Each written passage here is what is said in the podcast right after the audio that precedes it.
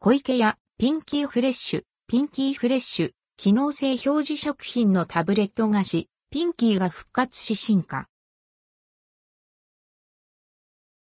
湖池屋、ピンキーフレッシュ、ピンキーフレッシュ湖池屋から、機能性表示食品、ピンキーフレッシュ、ピンキーフレッシュが10月26日より一部のコンビニエンスストアやドラッグストアにて先行発売されます。価格はオープン。ピンキーフレッシュ、ピンキーフレッシュは1997年に発売し、アンドルドクオーハート型の粒レッドクオーなどで人気を集めたタブレット菓子のピンキー、ピンキーをお口のアンドルドクオー乳酸菌 LS1 ラクトバシラスサリバリウス TI2711 株、アンドレッドクオーを含有する、機能性表示食品へ進化させたもの。爽やかな美味しさはそのままに、新たに機能性を付加しています。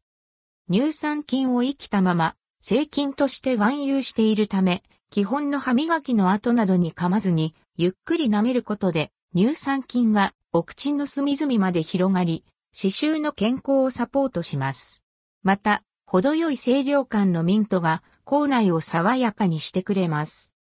乳酸菌 LS1 とは、